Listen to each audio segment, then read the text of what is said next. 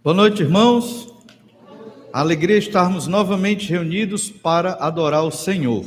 Lembrando que a oferta de hoje, foi depositada nas urnas, é para o trabalho missionário lá na Igreja Batista Regular de Queimadas. Nós falamos domingo passado e esse domingo nós vamos é, recolher essas ofertas para auxiliar na construção do prédio lá dos irmãos. Já está erguido, já está bem avançado e eles estão colocando o piso.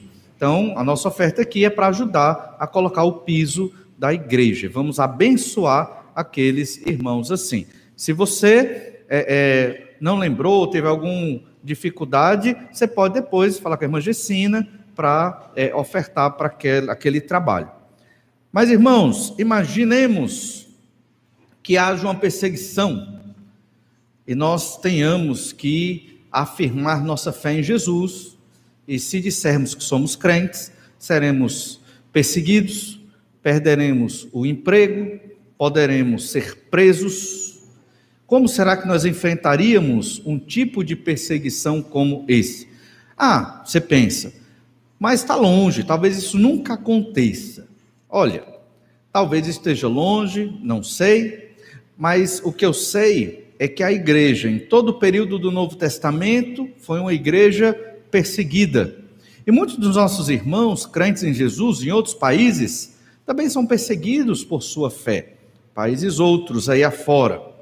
E nós somos perseguidos, mas de uma maneira muito leve, comparado com os nossos irmãos e comparado com os irmãos aqui do Novo Testamento. A Epístola de Paulo aos Romanos, ela nos fala sobre a justificação pela fé. Ela diz que somos pecadores e que a graça de Deus chegou até nós por causa do sacrifício do Senhor Jesus Cristo e que nós fomos salvos por causa do Senhor Jesus, não por merecimento, não por obras, mas pela graça de Deus. E justificação significa que nós fomos declarados justos, embora pecadores, por causa da justiça de Cristo. O justo, Jesus, morreu na cruz pelos nossos pecados nós que somos injustos e criminosos aos olhos de Deus, porque o pecado é a quebra da lei, da lei de Deus, é desobedecer a Deus e é quem peca é condenado ao inferno de fogo por toda a eternidade. Mas aqueles que creram em Jesus são, digamos assim, absolvidos, declarados justos. Por quê? Porque o justo tomou o nosso lugar na condenação, o Senhor Jesus Cristo quando foi pregado lá na cruz. Então o apóstolo Paulo, falando aos romanos, ele fala da reconciliação. Nosso relacionamento com Deus estava rompido. Quando cremos em Jesus, houve uma reconciliação. Deus nos adota, somos filhos de Deus. Nem todo mundo do planeta é filho de Deus. Só é filho de Deus aqueles que creram em Jesus, porque foram adotados por Deus como filhos. Veja que coisa especial e como nós somos abençoados pelo Senhor. E então Paulo começa a falar agora do próximo passo após a justificação pela fé, após a conversão, que é o passo da santificação. E temos observado uma luta do Espírito Santo que habita em nós contra a nossa própria carne, o pecado. É uma batalha espiritual dentro da nossa mente e coração. A Bíblia nos orienta o que devemos fazer, mas muitas vezes o nosso coração não quer. Nós não queremos fazer o que a Bíblia diz. E é uma luta dificílima que travamos todo o dia. E então, o crente, nesta edificação na dependência do Espírito Santo, é assim que ele vai vencendo as batalhas. Se formos perseguidos, se invadirem as nossas casas, se nos levarem presos ou perdermos o emprego por causa do Senhor Jesus Cristo, como reagiríamos? Tente imaginar na sua cabeça. Como você reagiria? Você está dormindo na sua casa, de repente uma pancada na porta, arrombam sua porta, entram lá e lhe levam. Você é crente em Jesus? Você é daquela, daquela religião lá? E aí você sou. Ah, então você vai ser preso e você vai perder os direitos de cidadão. Existem países hoje que fazem isso com os crentes. Tem país que o missionário nem entra, ele vai como um profissional liberal, ou como um médico, ou como um professor, ou como um engenheiro, e lá discretamente, muito discretamente, porque a questão não é nem se ele for pego, ele vai ser preso ou morto. A questão não é nem essa. A questão é que se ele for pego, ele não consegue mais pregar e perdeu a oportunidade. Então, tem que ser com muito cuidado. Nossa perseguição aqui no Brasil é muito leve. São os nossos familiares que nos rejeitam, que não são crentes. São os colegas, amigos, né, do trabalho, da vizinhança, que é, são contra o nosso estilo de vida, que por sinal não faz mal para ninguém, na é verdade, afinal de contas nós não chegamos bêbados em casa falando alto e prejudicando as pessoas, afinal de contas nós não atrapalhamos a vida dos outros, pelo contrário, queremos amar as pessoas e ajudá-las, mas a luz incomoda as trevas. Tudo isso eu estou falando por quê? Porque nós temos que aprender, mesmo na, no, no estilo de vida que temos aqui no Brasil, nós temos que aprender a sofrer pelo nome do Senhor Jesus Cristo. A ideia hoje é que, por gratidão a Deus, temos que estar prontos a sofrer por Jesus. Você está pronto a sofrer por Jesus? Mas por que, pastor, que eu tenho que sofrer? Por que, que tem que ter esse negócio de sofrimento? Fala de sofrimento, de perseguição. Por que, que tem que ser assim? Não podia ser de outro jeito? Não, não poderia ser de outro jeito. Por quê? É o que nós vamos ler em Romanos, capítulo 8, do versículo 18 ao versículo 25. Mas antes de ler, deixe-me só apresentar algumas bênçãos que nós observamos em Romanos, capítulo 8. Lembra que o capítulo 6, 7 e 8 da Epístola aos Romanos está falando de santificação. Está falando do Espírito Santo que nos capacita a mortificar a carne. Isso já é um tipo de sofrimento. Mortificar o meu pecado, mortificar os desejos, inclusive os lícitos, mas que me afastam muitas vezes de Deus. Então, isso, assistir um filme não é pecado, mas se eu deixar de ler a Bíblia para assistir um filme, se tornou pecado, entende? Então, é, passear e viajar não é pecado, mas se eu deixo de congregar para fazer essas coisas e mal vou para a igreja, se torna um pecado. Então, é, são coisas lícitas que podem se tornar pecados. Mas Romanos 8 é o último capítulo dessa sessão da Epístola aos Romanos que trata sobre a santificação. Depois que eu fui justificado por fé, por ter crido em Jesus, agora eu vou me santificar, vou lutar contra os pecados e vou buscar a vontade de Deus. Quem me dá força? É o Espírito Santo. Porque eu não tenho. Nenhum ser humano vai ter força em si para vencer os pecados do seu próprio coração. Embora convertidos, irmãos, o nosso coração é muito pecador. É muito pecador. E é diariamente que nós controlamos. Até para fazer as coisas boas, nós podemos vir a pecar. Se nós não observarmos bem, qual a minha intenção em ajudar aquela pessoa? Será que eu estou ajudando para esperar um favor em troca? Às vezes nosso coração faz isso. Né? Ou será que eu estou ajudando desinteressadamente? Se aquele irmão nem me agradecer, não tem problema. Não, não precisa do agradecimento. Por quê? Estou fazendo para o Senhor. Entende? E é isso que deve nos motivar nas boas obras. Algumas motivações e bênçãos que encontramos no capítulo 8 de Romanos. Romanos 8:1, nós vimos que os salvos né, os que estão no Senhor Jesus Cristo são salvos. Então é uma grande bênção. Estar em Cristo é ser salvo, somos salvos. Em Romanos 8, 11, nós seremos ressuscitados com Jesus. Olha que outra grande bênção. Fui salvo, fui ressuscitado espiritualmente. Em breve serei ressuscitado fisicamente também. Olha que bênção. Somos filhos de Deus, guiados pelo Espírito Santo, e o Senhor nos guia como nós observamos em Romanos 8,14. E em Romanos 8,17, nós somos herdeiros de Deus, co-herdeiros com Cristo. Vamos herdar o quê? O reino de Deus. Vamos herdar o reino de Deus. Se você soubesse que você é herdeiro de um reino, isso lhe traria felicidade, um reino terreno. Imagina que você tem um antepassado aí que é parente da família de Dom João, de Dom Pedro. Imagina aí, aquelas histórias fantásticas, né? E então você soube que herdou parte de um reino. Como você ficaria? Nós somos herdeiros do reino de Deus, co-herdeiros com Cristo. Grandes bênçãos.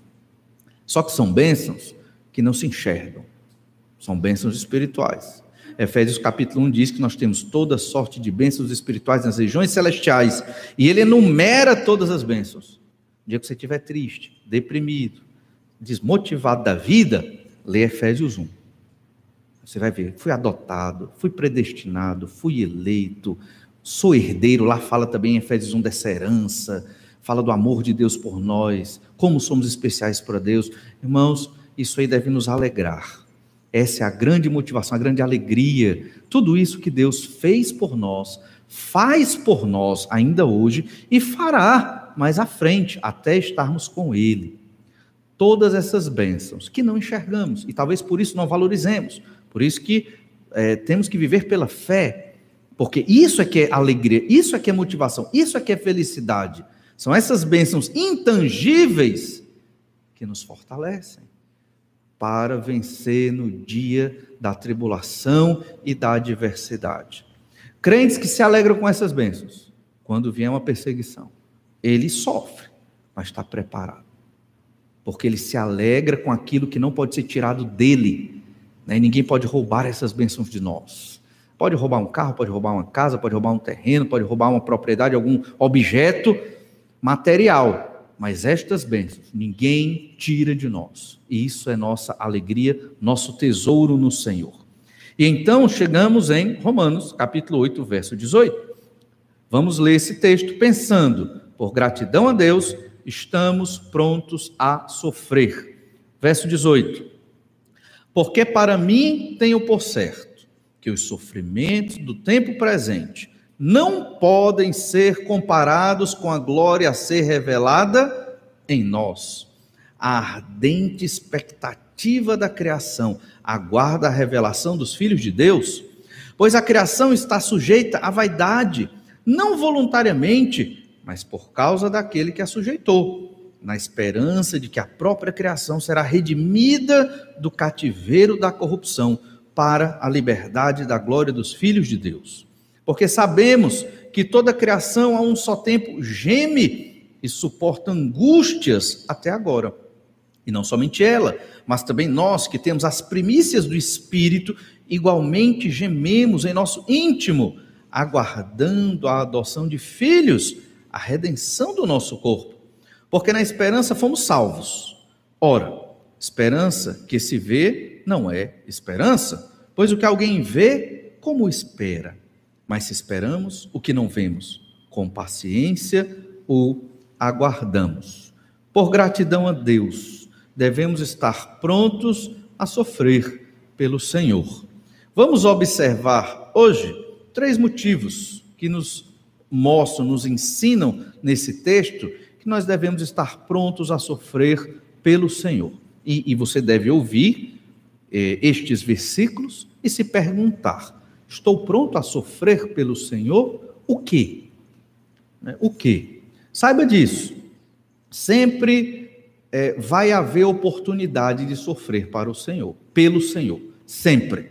Sempre vai ter um momento aqui ou outro ali que você vai ter que escolher. Ou eu sofro pelo nome de Jesus, ou eu cedo à tentação e ao pecado, que é mais confortável, que é mais fácil, que parece muito mais simples, o caminho do pecado, o caminho da tentação, o caminho da carne, mas que certamente, como já lemos exaustivamente nessa epístola, o pecado leva à morte, morte espiritual, e leva à morte física também, leva à morte do ser. A pessoa que vive nos seus pecados deliberadamente, ela está se matando. Emocionalmente, psicologicamente, espiritualmente, fisicamente, todos os meios que você possa imaginar. Ela está se matando, porque o meu pecado é a desgraça. O seu pecado é a desgraça não só da humanidade, como do planeta e de toda a criação. Por isso, vamos ver três motivos hoje para estarmos prontos a sofrer pelo Senhor. primeiro deles é que o universo geme por causa do domínio do pecado. Esse é o primeiro motivo. O universo geme por causa do domínio do pecado. Nós perguntamos no início: por que será que o crente tem que sofrer? Por quê? Porque o universo foi corrompido pelo pecado. A criação não é igual à criação que o Senhor fez lá no Éden. É uma criação, é, ainda reflete a glória de Deus, sim, mas ela é corrompida, ela foi deturpada. Uma boa ilustração para entendermos isso é uma barra de ferro limpa, bonita, quando sai da fábrica, mas que se você deixa num canto, levando maresia ou chuva, água e sol, ela vira, ela vai se corrompendo, vai ficando enferrujada, vai ficando velha, perde aquela beleza de uma barra de ferro bonita, polida, né, ali. Entendem? A mesma coisa aconteceu com o planeta. Os relacionamentos foram destruídos pelo pecado. O casamento é uma bênção, mas todos os casados passam por seus problemas. Ter filhos é maravilhoso, é uma bênção, a Bíblia diz, mas também sabemos que os filhos desobedecem e que os pais ficam preocupados com isso, não é verdade? Da mesma forma, os pais muitas vezes não amam os filhos como deveriam amar e, e surgem outros problemas. E de por que desse jeito? Por causa do pecado que corrompeu todas as coisas. Em larga escala, o planeta sofre. Né? Tem muitos povos passando fome, tem povos sobejando, estragando comida. Por quê? Isso não é um, é um, problema econômico, então vamos melhorar a economia. É um problema social, vamos melhorar as, a, a, as políticas públicas. Vai resolver? Tem gente que acredita que vai, mas não vai, porque o problema não são políticas, não são filosofias, não são estratégias econômicas, é o pecado que está no ser humano, a despeito da ideologia, do sistema, não interessa. Nada disso vai resolver, nada do que o homem criar, inventar, elaborar com a sua inteligência vai resolver as questões que afligem todo o planeta. Por quê? Porque o problema é espiritual. O problema não é econômico, não é político, não é não é militar, não é geográfico. O problema é o pecado. Sempre vai ser o pecado até a volta do Senhor Jesus Cristo. E as coisas não vão melhorar, vão se sofisticar. Vai ter mais tecnologia. Mas se tiver uma tecnologia, quem vai usufruir da tecnologia? É quem pode pagar pela tecnologia. É ou não é? Até uma certa tecnologia ser popularizada, né, demora muito tempo. Por que estamos dizendo isso? Porque o crente sofre e vai ser perseguido, como Jesus foi, até a volta do Senhor Jesus Cristo, porque o universo em que vivemos ama o pecado. As pessoas gostam do pecado. O pecado está no sistema, em todas as áreas, na educação, em todo canto. E a solução para o pecado é a fé no Senhor Jesus Cristo. Não tem outro meio nem outra solução. Nós vamos começar do verso 20. Olha Romanos 8, 20, lendo de novo esse versículo. Pois a criação está sujeita à vaidade, não voluntariamente, mas por causa daquele que a sujeitou. Quem sujeitou a criação à vaidade? O pecado. O pecado aqui, mais uma vez, é personificado. Ele sujeita, ele derruba esta criação e transforma ela numa vaidade. Vaidade aqui é o conceito de vaidade veterotestamentário lá do livro de Eclesiastes. Né, o Correlet, o pregador, ele fala muito sobre a vaidade. E o que é vaidade? Nesse contexto, inutilidade, coisa vã, coisa inútil. A criação se tornou uma coisa inútil, tornou uma coisa sem sentido, vã. Por quê? Por causa do pecado que sujeitou-a assim. O ser humano não, não preza para valorizar o seu próprio corpo, a sua própria mente. O ser humano se destrói vivendo nos seus pecados. As pessoas se destroem em bebedeiros, em prostituição, em drogas e em tantas outras coisas mais aí afora. E, e, e é, é, informações que colocam na mente que não contribuem para a edificação, isso também destrói o ser humano. Então a criação, ela foi sujeita. E aqui o termo criação refere-se não somente aos elementos inanimados, mas se refere também aos elementos animados, ou seja, se refere não somente às pedras, areia, mas também se refere aos animais e ao ser humano, que não é um animal, certo? O ser humano não é animal. Né? Os, os animais são animais, o ser humano é diferente, é uma criação outra de Deus. Não pense que o ser humano é animal. Quem fala isso é evolucionista e nós não cremos que surgimos do acaso e do nada. Foi Deus que nos criou. Mas, inclusive, os seres humanos, que fazem parte da criação, os animais, a natureza inanimada, os minerais, tudo isso foi colocado como vaidade, algo inútil. Por quem? Pelo pecado.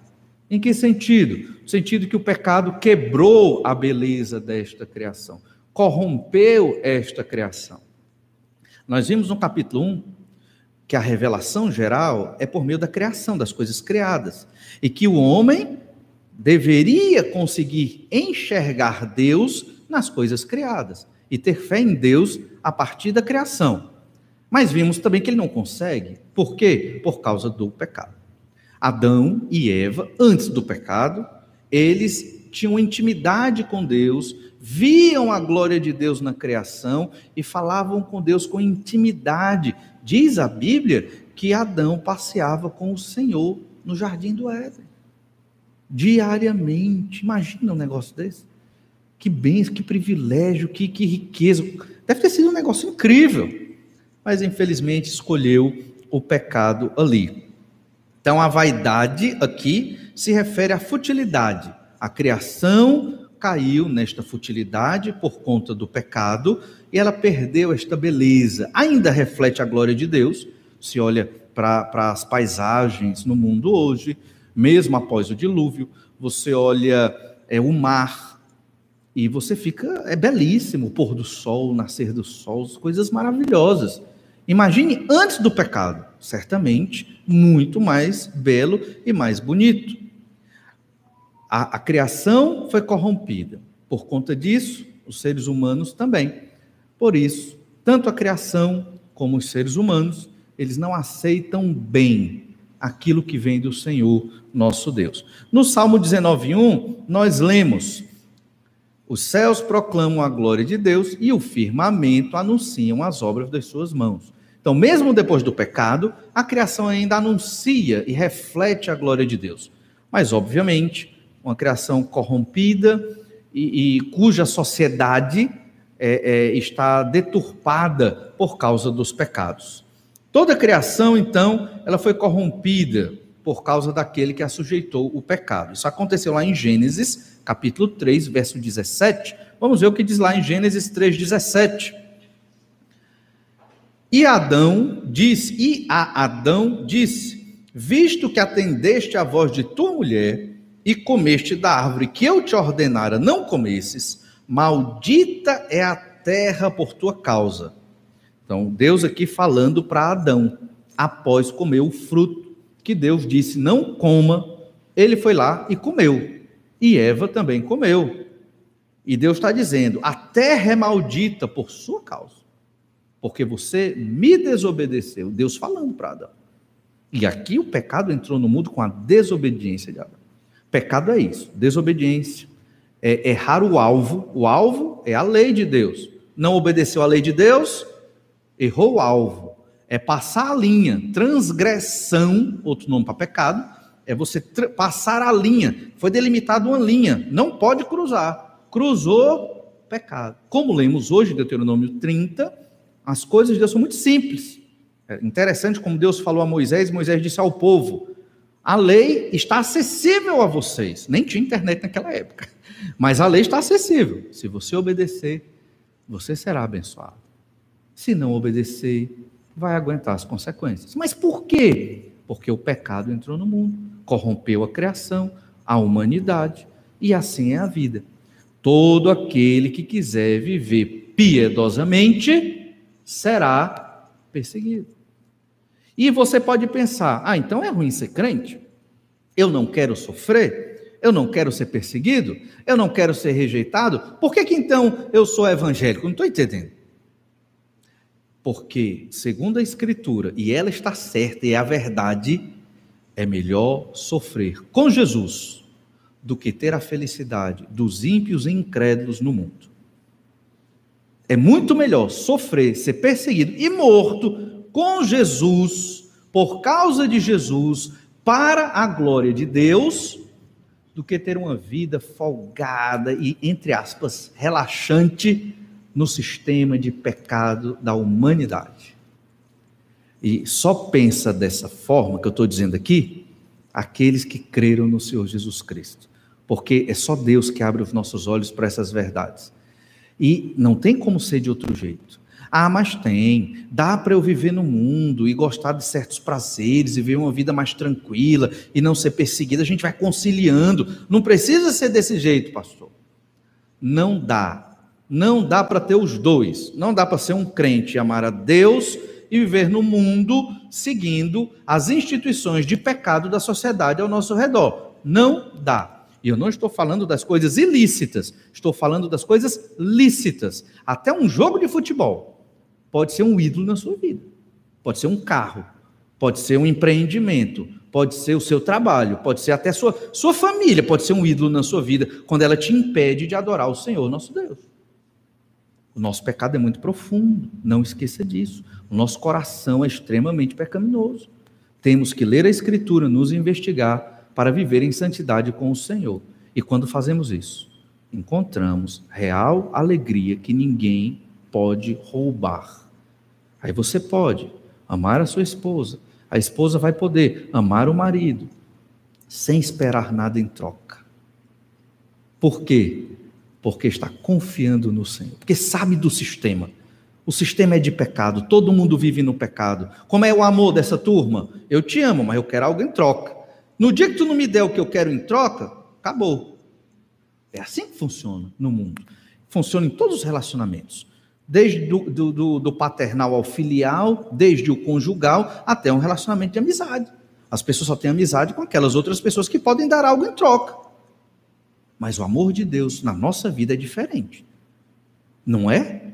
Nós amamos sem esperar nem o obrigado. Eu sei que às vezes dói, né? Você ajuda tanto alguém e ela não dá nem o obrigado, a gente fica triste. Mas não fique. Faça para o Senhor, é para Deus que você está fazendo.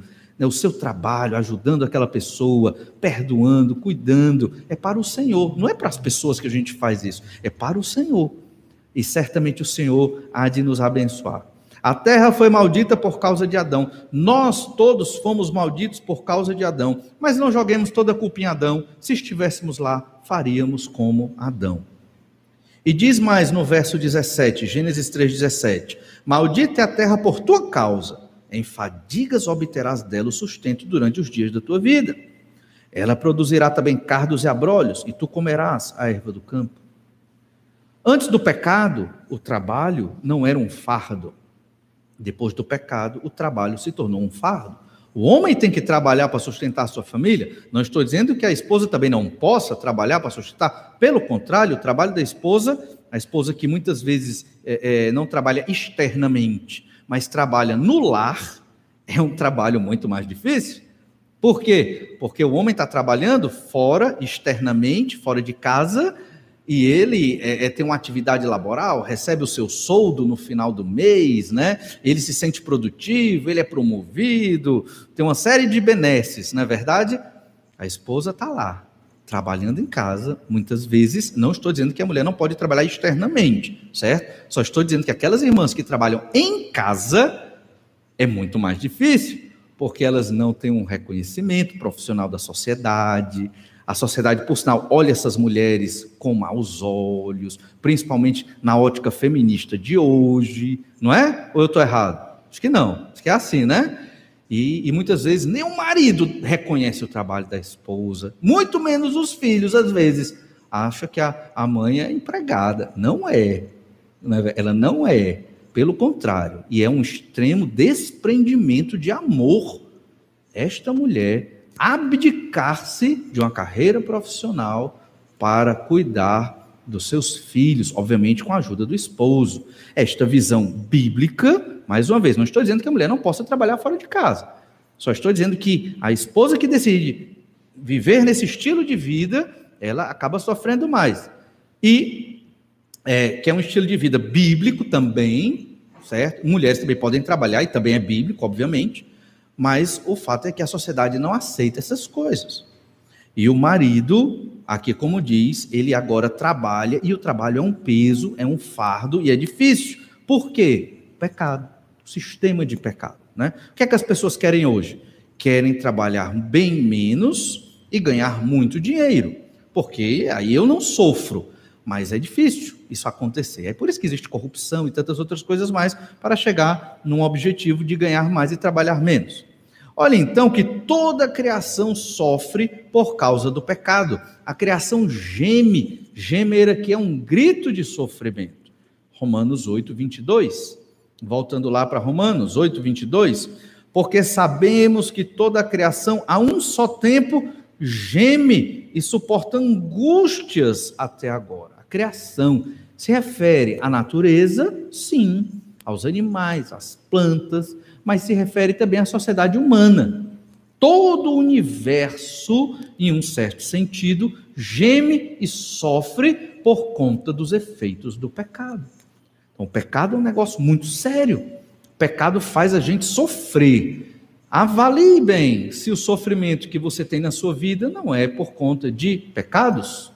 Né? Não estou dizendo que é um pecado específico, mas muitas vezes por pecados que ah, nos circundam, o efeito de pecado de outras pessoas ah, ah, na nossa vida é o pecado que nos arrasa. Nós gememos. Nosso sofrimento é por conta de pecado. Né?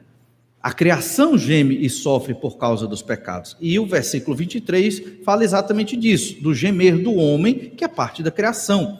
Olha o que diz Romanos 8, 23. E não somente ela, a criação, mas também nós, que temos as primícias do Espírito, está falando de crentes, recebemos as primícias do Espírito, o Espírito habita em nós, mas até nós, os crentes, os filhos de Deus, gememos também. Igualmente gememos, verso 23, em nosso íntimo, aguardando a adoção de filhos, a redenção do nosso corpo. Quando é que vai parar esse gemido, esse sofrimento que nós temos hoje? Quando ressuscitarmos que é a expressão aqui, a redenção do nosso corpo. Ressuscitamos no espírito, mas o corpo ainda corrompido nos pecados. Um dia, esse corpo se acaba e nós vamos ressuscitar, receber um novo corpo preparado pelo Senhor para nós, para vivermos a eternidade com Deus no novo céu e na nova terra. Só assim vamos parar de gemer, só assim vamos parar de sofrer. Então, por que sofremos? Por causa do pecado. A sociedade, a política das coisas, a própria criação sofre também. Ou seja, não tem como viver neste mundo sem sofrer. Não dá. Por quê? Porque o pecado trouxe esse sofrimento, trouxe essa inutilidade da vida para aqueles que não têm Cristo. Por isso que Paulo diz que a vida dele é Cristo e a morte é lucro. Porque se eu estou aqui, minha vida é Jesus. Então eu vou pensar em fazer o que Jesus manda, porque eu sei que o que Jesus manda é bom e vai me trazer sempre alegria, contentamento e felicidade. Vou sofrer perseguição por causa de Jesus? Vou, mas é muito melhor sofrer por Jesus do que sofrer sobre a égide e a opressão do pecado, do pecado da sociedade e do meu próprio pecado. Tem, não tem por onde fugir, essa é a grande questão. Sempre vamos sofrer. Problema do homem sem Cristo, o homem pecador sem Jesus, é porque ele quer, com a sua inteligência, achar um meio de não sofrer neste mundo e de satisfazer os seus desejos sem Deus. Porque na cabeça desse homem que vive no pecado e sem Jesus, ele acha que existe uma possibilidade de felicidade sem esse Deus que me oprime tira a minha liberdade. Só que ele aí ele está tão cego que ele não enxerga que ele é escravo do próprio pecado dele. E que essa liberdade que ele pensa é escravidão e que isso vai destruí-lo. Nós que somos do Espírito, que temos as premissas do Espírito, o Espírito Santo habitando em nós, temos os olhos abertos pelo Espírito e pela palavra para discernir o que é de Deus e o que não é de Deus. Quando um crente, e aqui Paulo está escrevendo para crentes, escolhe viver deliberadamente, intencionalmente, nos seus pecados, é terrível, É um sofrimento terrível. E, e, e fica cego, e cai na incredulidade. E coloca a culpa no pastor, coloca a culpa na igreja, coloca a culpa nos instrumentos, coloca a culpa em tudo. Né? É porque tem muita luz, é porque tem pouca luz, é porque a igreja é suja, é porque a igreja é limpa. Não tem jeito, porque ele está escravizado pelo seu próprio pecado. Temos que entender isso. Não há plenitude de felicidade nesta terra. Até nós crentes que vivemos com Jesus e nos santificamos, também teremos dificuldades e problemas e vamos sofrer. Somente quando nosso corpo for redimido, como diz no verso 23, igualmente gememos em nosso íntimo, aguardando a adoção de filhos. Deus já nos adotou, só falta ele tomar posse de nós para vivermos na casa dele, na morada do Pai, né? Quando o Senhor Jesus voltar, quando ressuscitarmos e vivermos nesse novo céu e nesta nova terra. Perceba que o crente geme esta angústia, mas não foi assim desde o começo. Gênesis 1, 27. Como foi no começo? Gênesis 1, 27 diz: Criou Deus, pois, o homem à sua imagem, a imagem de Deus o criou, homem e mulher os criou. Então Deus criou o ser humano à imagem de Deus, criou o homem à imagem de Deus, a mulher é a imagem de Deus. Veja, olha como a Bíblia não é machista, né? A imagem de Deus é o homem e foi criada a imagem de Deus também a mulher. Então, se fosse machista, só o homem foi criado a imagem de Deus. A mulher não. Os gregos, principalmente Aristóteles, dizia que a mulher era um homem deformado. O homem era o ser, a mulher é uma corrupção do homem. Ora, filosofia grega, antiga e clássica, tá vendo? Que coisa horrível. E as mulheres eram oprimidas na antiguidade. A Bíblia fazia o contrário. A Bíblia colocava a mulher numa situação de igualdade ao homem, porque é verdade, a mulher é igual ao homem. Né? Deus ama o homem, ama a mulher, e isso é muito claro aqui. Deus criou homem e mulher. E a imagem de Deus nos dois. Não tem um terceiro gênero, certo? Não existe, porque é loucura. Veja uns detalhes aqui em Gênesis. Eu vou ler rapidamente. Em Gênesis 1, 10, né, houve a separação da terra e das águas. Deus criou a, a, as águas, criou a terra e as águas e fez essa separação. E no final Deus disse, em Gênesis 1, 10, e viu Deus que isso era bom. Deus criou as plantas e em Gênesis 1, 12, e viu Deus que isso era bom. Deus fez a separação entre a luz e as trevas e lá em Gênesis 1,18, e viu Deus que isso era bom. Os animais marinhos e as aves. Gênesis 1,21, e viu Deus que isso era bom. Os animais selváticos, Gênesis 1, 25, 25, e viu Deus que isso era bom. E então, depois de tudo isso, o cenário montado, o ambiente, Deus criou o homem. E Gênesis 1, 31 diz: Viu Deus tudo quanto fizera, e eis que era muito bom. Houve tarde e manhã o sexto dia.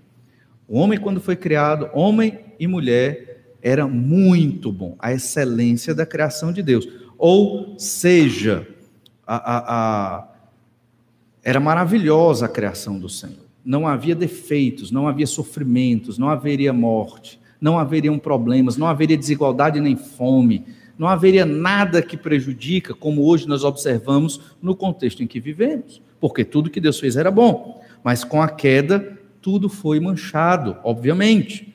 Com a queda no pecado, relacion... o relacionamento com Deus foi corrompido. Olha Gênesis capítulo 3, verso 8.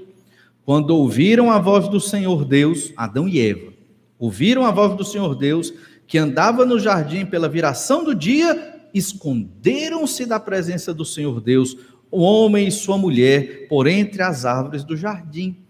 Nunca eles tinham se escondido de Deus. Nunca eles tiveram vergonha de Deus. Se esconderam. O relacionamento foi rompido. Hoje é, não é diferente. Quando você muitas vezes quer cometer seus pecados, você se esconde de Deus. Ou acha que está se escondendo. É que nem a criança, né? Que bota a mão no rosto assim, né? não está não, não tá me vendo. Vocês estão me vendo? Não estão me vendo agora. Agora estão me vendo. Não é a criança? Somos nós achando que podemos pecar e esconder de Deus. Era Adão e Eva aqui. Nosso relacionamento foi rompido com o pecado, mas Deus é tão maravilhoso que ele tem misericórdia, tem paciência com a gente, nos levanta, nos ajuda, manda pessoas para nos ajudar, manda o seu espírito para nos fortalecer. O relacionamento da família foi corrompido pelo pecado. Lá em Gênesis 3:12, então disse o homem: A mulher que me deste por esposa, ela me deu da árvore e eu comi. Veja, Adão culpa Deus porque deu a mulher e culpa a mulher. Né, nós homens temos esse problema, culpamos as pessoas pelos nossos erros. Quem pegou o fruto foi Eva e deu para Adão. De quem é a culpa? O homem diz, é de Eva. Mas Deus diz, não, a culpa é de Adão. Nós lemos isso em Romanos 5,12, que o pecado entrou no mundo por um homem. E assim como o pecado entrou, entrou também a morte. Parafraseando o versículo. Mesmo que nossas esposas tenham erros e falhas, de quem é a culpa? Na família, é do homem. Ele é o líder, ele é o guia. Isso é muito importante. E é por isso que o homem é o pastor da sua casa e deve instruir sua esposa nos caminhos do Senhor. Isso não quer dizer que a esposa também não colabore nessa instrução, obviamente. Né? Claro, quando o homem perde o sentido, a noção, ou não está enxergando, aí está lá sua esposa, sábia para o ajudar nesta caminhada. Mas aqui Adão, como um bom pecador, estreando no pecado, a culpa é da mulher. É ela que pegou do fruto. Mas depois Deus disse: não, a culpa é sua, porque não chegou, eu estou parafraseando aqui, certo? Porque não chegou e disse, solta isso. Não era para Adão ter dito isso ou não? Era. Já pensou se Adão tivesse dito e ninguém tivesse comido do fruto, a bênção que seria hoje? Não é verdade? A quantidade de sofrimento que teria sido evitada, inclusive o sofrimento do Senhor Jesus Cristo, morrendo na cruz pelos nossos pecados. Mas Adão não fez nada. Adão ficou olhando e deixou. E comeu também. E ele sabia que estava errado. Ele é o culpado. Relacionamento da família foi corrompido pelo pecado. O relacionamento com todo o universo, o relacionamento social foi corrompido pelo pecado. Olhe Gênesis capítulo 3, verso 17. E Adão disse: Visto que atendeste à voz da tua mulher e comeste da árvore que eu te ordenara não comesses, Maldita é a terra por tua causa. Em fadigas obterás dela o sustento durante os dias da tua vida. Ela produzirá também cardos e abrolhos, e tu comerás erva do campo.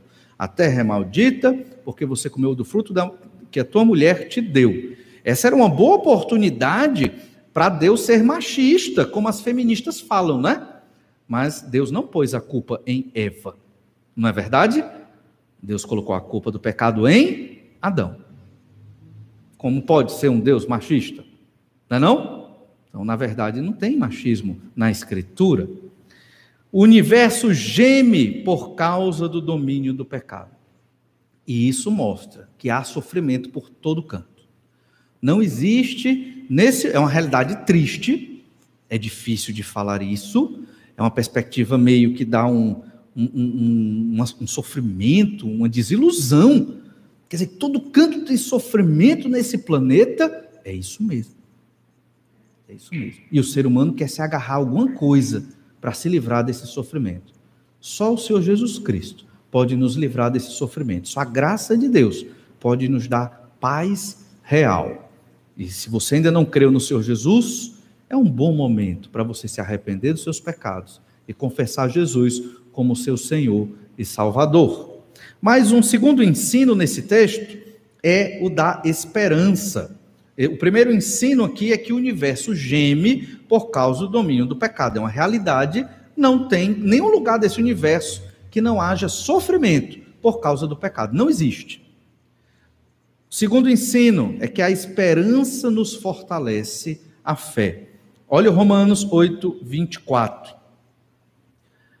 Porque na esperança fomos salvos.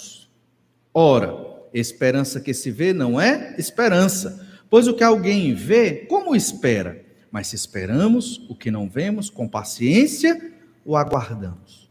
Como viver num mundo de sofrimento? Como viver num mundo de perseguição? Pessoas que não querem fazer o que é correto, o que é certo, a vontade de Deus e só escolhem o pecado. Como viver nesse mundo e ser rejeitado por fazer o que é correto, o que Deus aprova? Como? Esperança. A esperança, que é um dom do Espírito Santo que nos é dado, ela existe nos crentes em Jesus. A nossa esperança é a eternidade. A nossa esperança é a ressurreição. E o apóstolo ele vai explicar o que é esperança. Esperança tem a ver com o verbo esperar. Então, o que é esperança? É aquilo que eu aguardo, mas que eu não vejo, muito parecido com fé. Por isso que a esperança fortalece a nossa fé. Então, nós aguardamos plena felicidade, que não vamos ter aqui, só no céu. E é isso que nos fortalece, esta esperança que temos no Senhor Jesus Cristo. Pois o que alguém vê, como espera? Ah, se eu estou vendo, quer dizer que já chegou. Então eu não estou esperando, não é verdade? Esperança implica paciência, implica confiança no plano de Deus, implica fé, convicção de que a Bíblia está correta, tudo que a gente leu aqui é verdade. Se você procurar relacionamentos perfeitos aqui na terra, não vai ter. Nem o seu marido é perfeito, nem sua esposa é perfeita.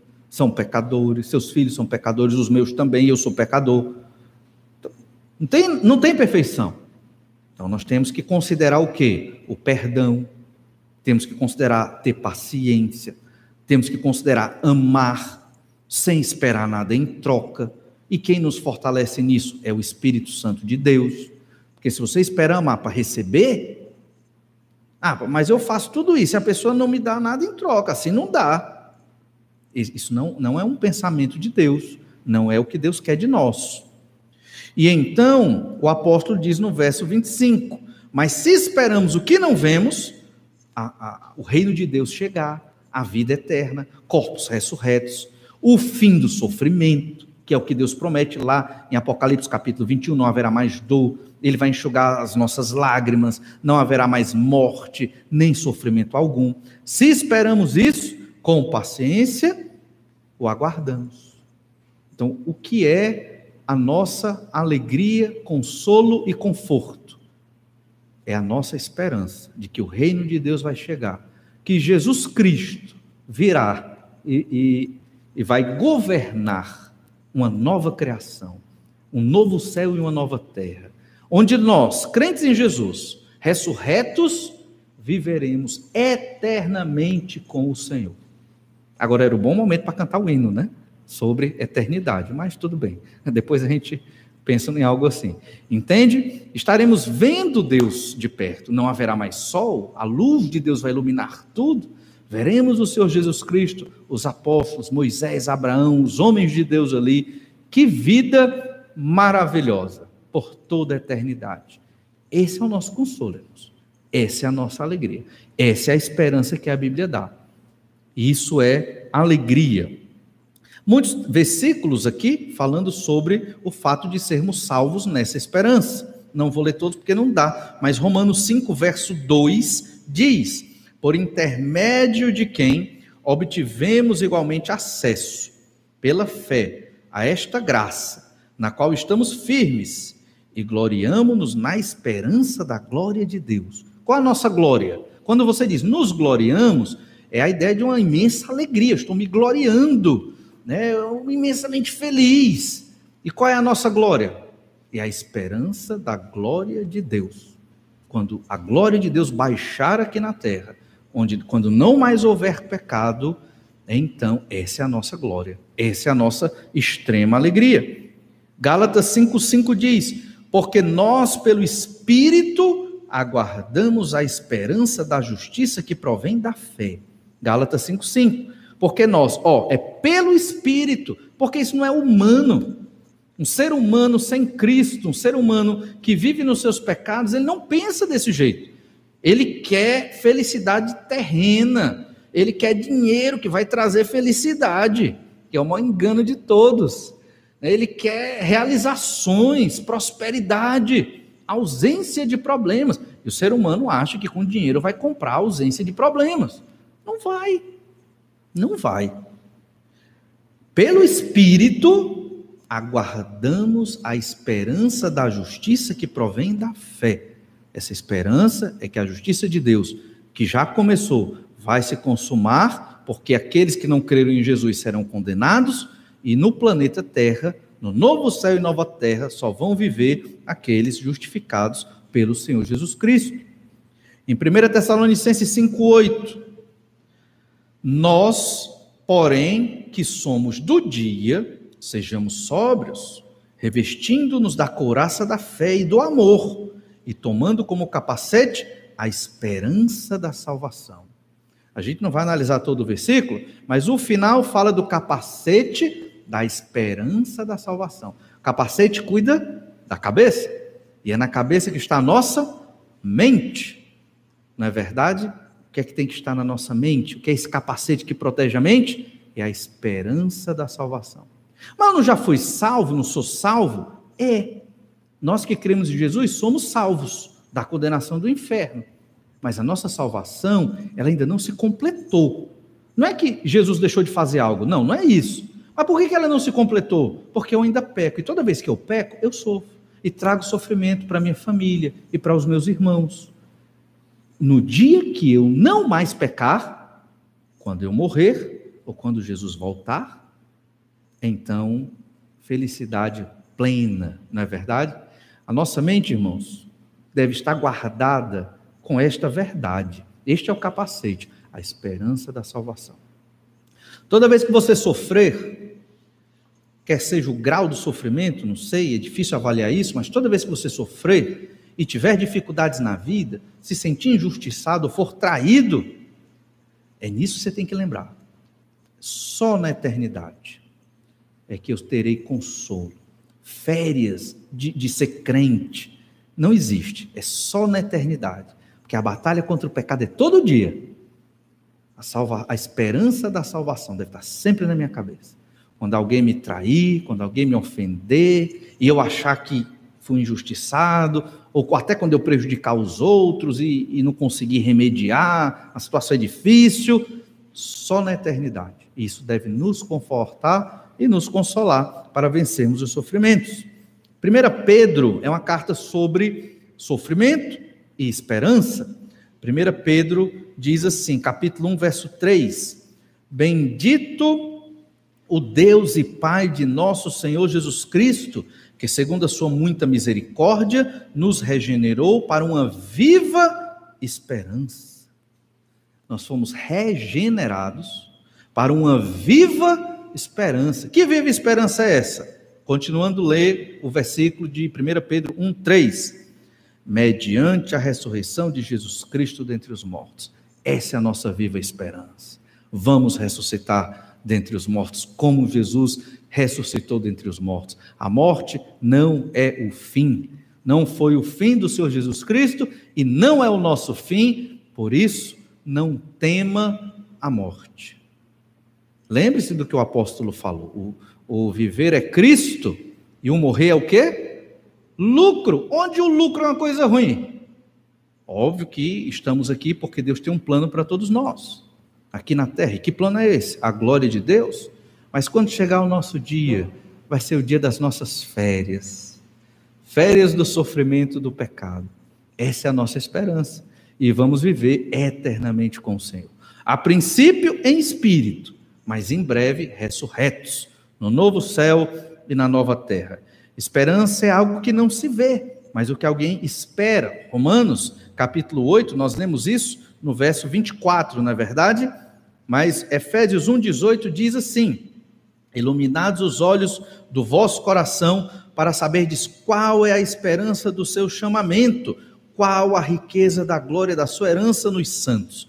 Os nossos olhos ó, os olhos do vosso coração. Coração não tem olho, né? Então, na verdade, ele está falando de, uma, de um enxergar espiritual, da mente. E, e essa iluminação vem de quem? Do Espírito Santo de Deus. Ele que nos deu luz para enxergar as verdades espirituais de Deus na nossa mente e coração, para saber o quê? Para saber qual é a esperança do seu chamamento. Você foi chamado das trevas para a luz. Por qual motivo? Né? Há uma esperança por trás disso. Essa esperança é de estarmos eternamente com o Senhor. E ele explica qual a riqueza da glória da sua herança dos santos. Essa esperança é a esperança da riqueza que nós aguardamos, da nossa herança. Acabamos de ler isso em Romanos 8.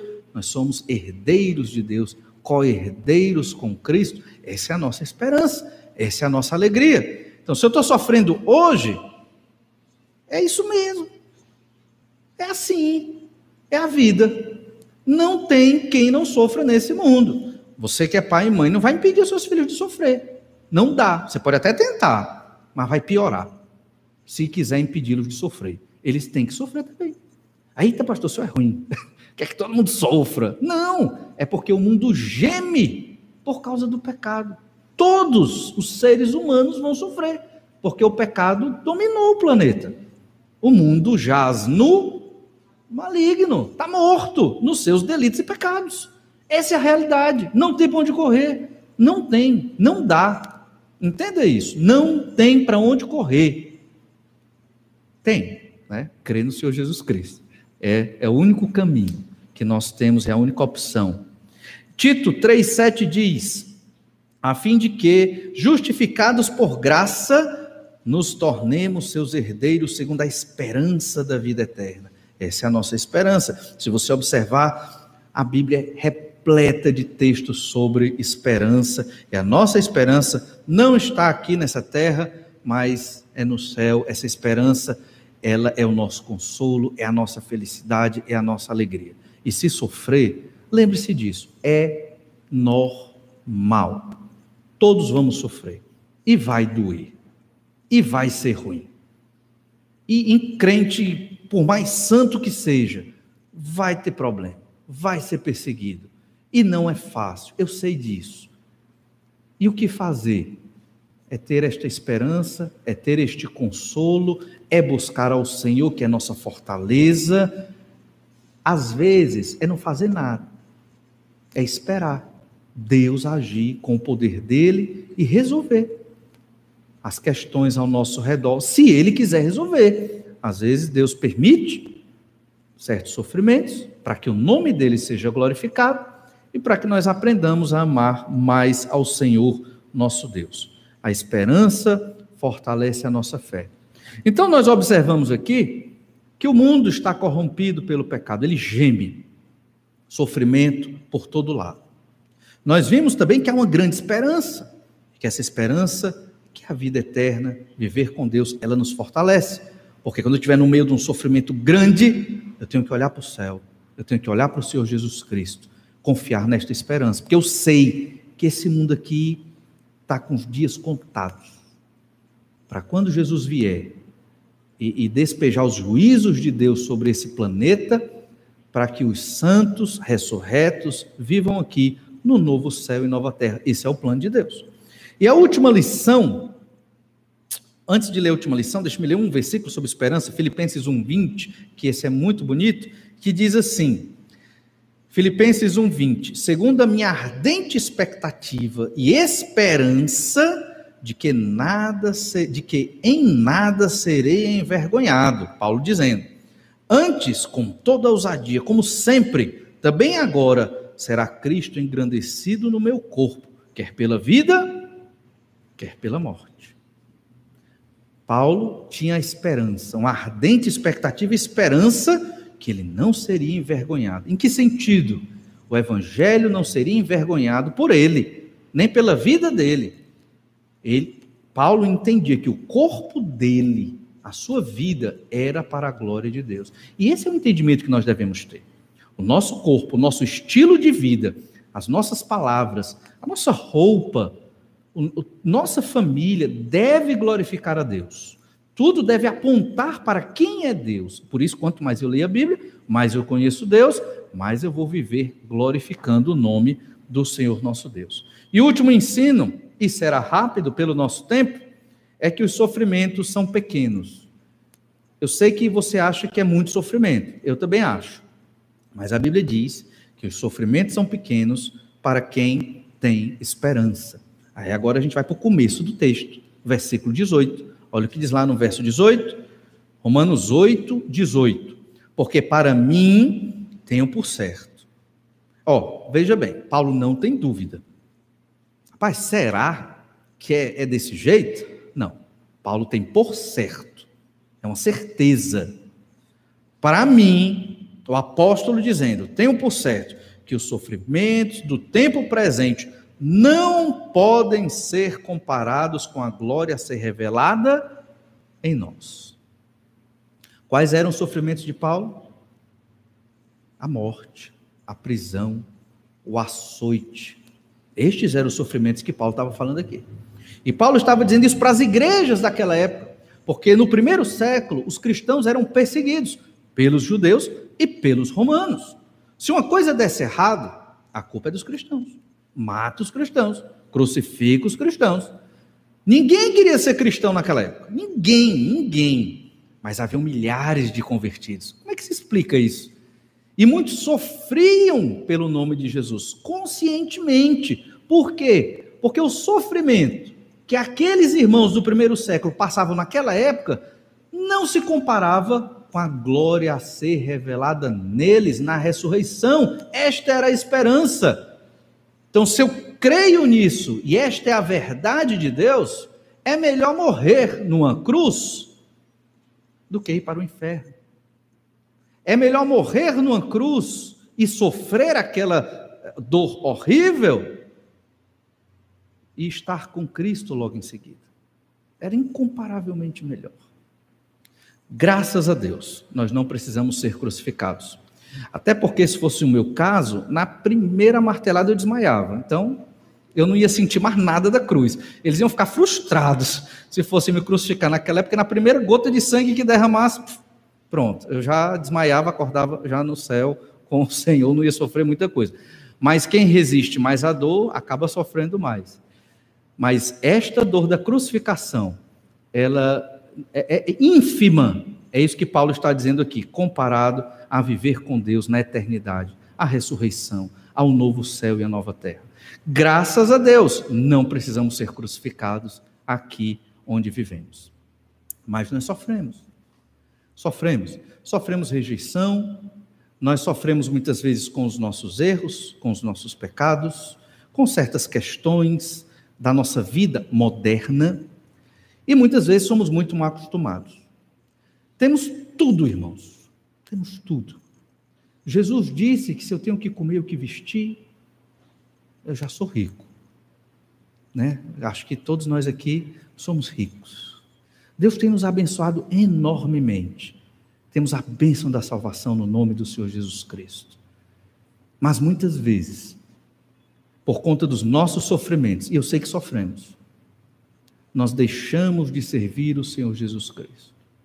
Deixamos de ler a Sua palavra, deixamos de pregar o Evangelho, deixamos de conversar com o nosso Deus. Não é só aquela oração do almoço, da refeição, não. É você e Deus conversando.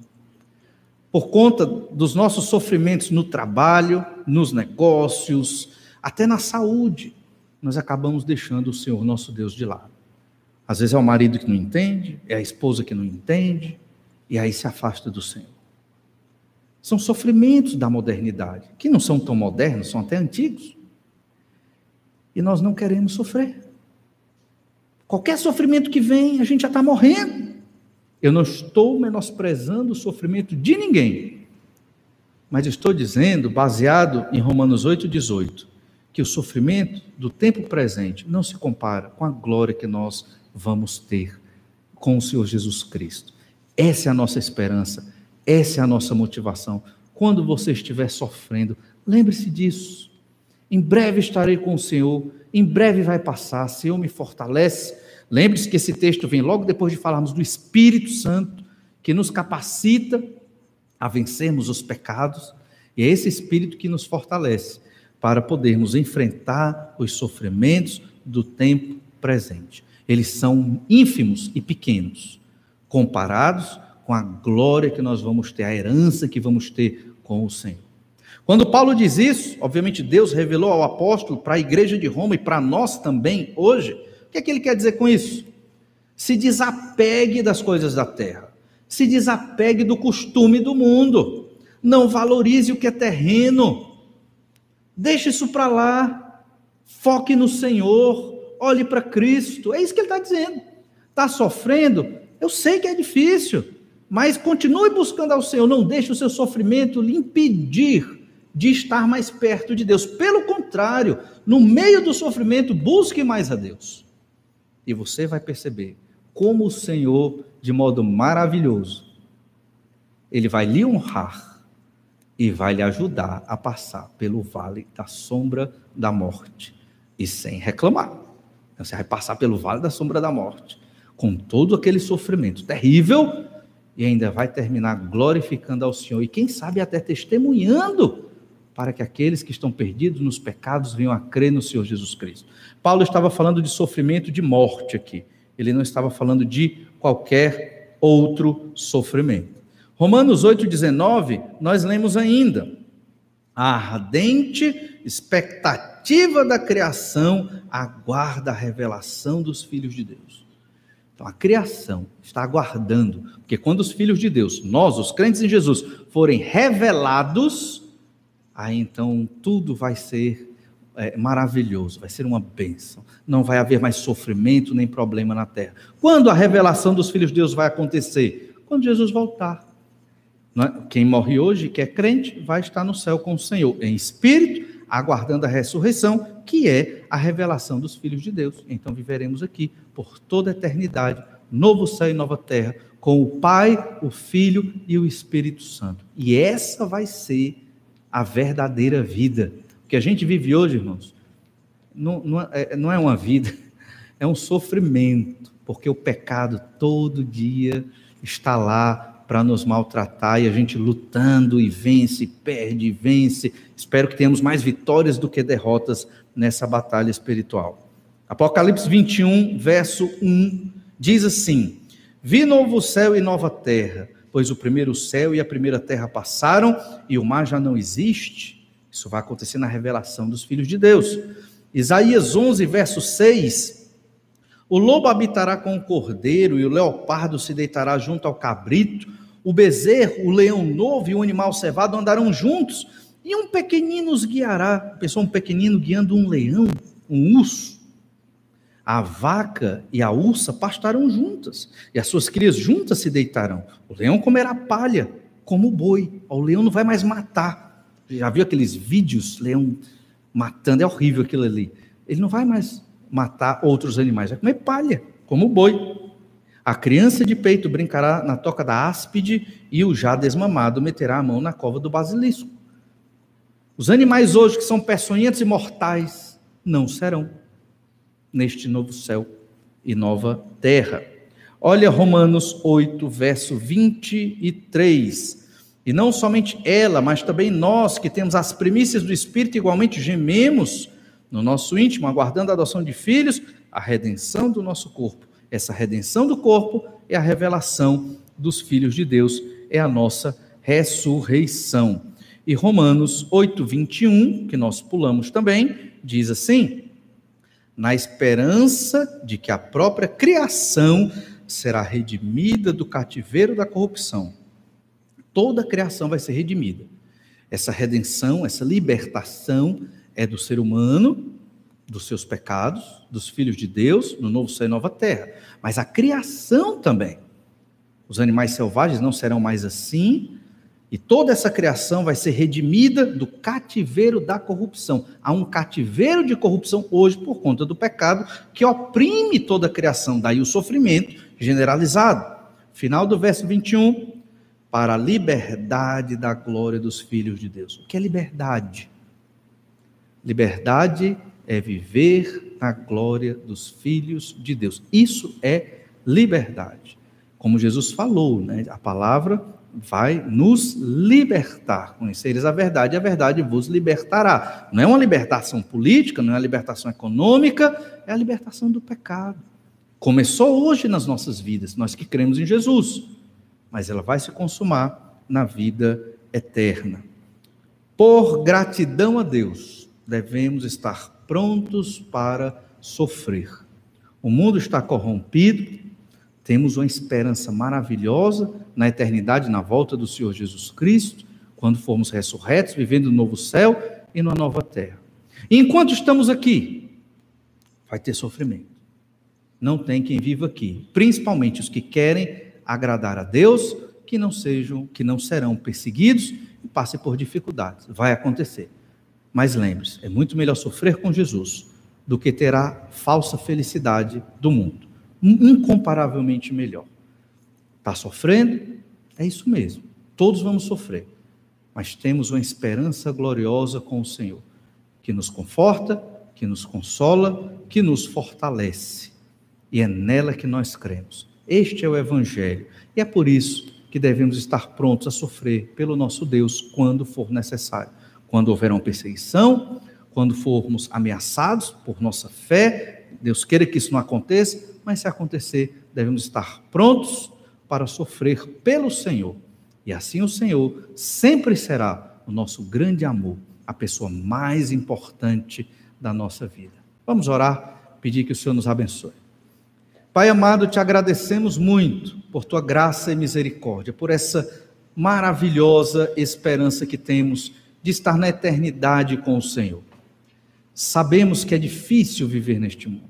Somos pecadores, mesmo nós, os crentes redimidos, sabemos que o mundo jaz no maligno, o pecado domina todos os setores, e sabemos que os relacionamentos não são perfeitos. Mas obrigado, Senhor, porque o Senhor abriu os nossos olhos. O Senhor nos deu vida e vida em abundância através do Senhor Jesus Cristo. Hoje nós conhecemos o caminho da felicidade, que é conhecer a Ti e nos relacionarmos com o Senhor.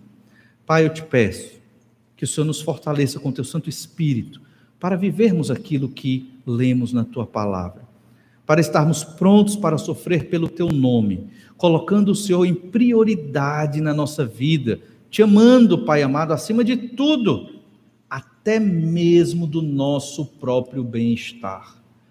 Senhor, dai-nos essa sabedoria e assim encontraremos perfeita felicidade, uma real realização nesta terra, que não vem daqui, que não é terrena, mas que vem do Senhor. Suplicamos esta bênção, mais uma bênção celestial que o Senhor nos dá, dentre muitas do entendimento, da iluminação, para que a nossa vida seja assim como o Senhor nos ensina. Te agradecemos por tudo, Pai amado, e em nome do Senhor Jesus que oramos. Amém. Irmãos, Deus esteja abençoando a cada um. Uma boa noite e vamos ter o pós-lúdio. Meus irmãos, boa noite, pastor. Pode ficar aqui só um instantinho.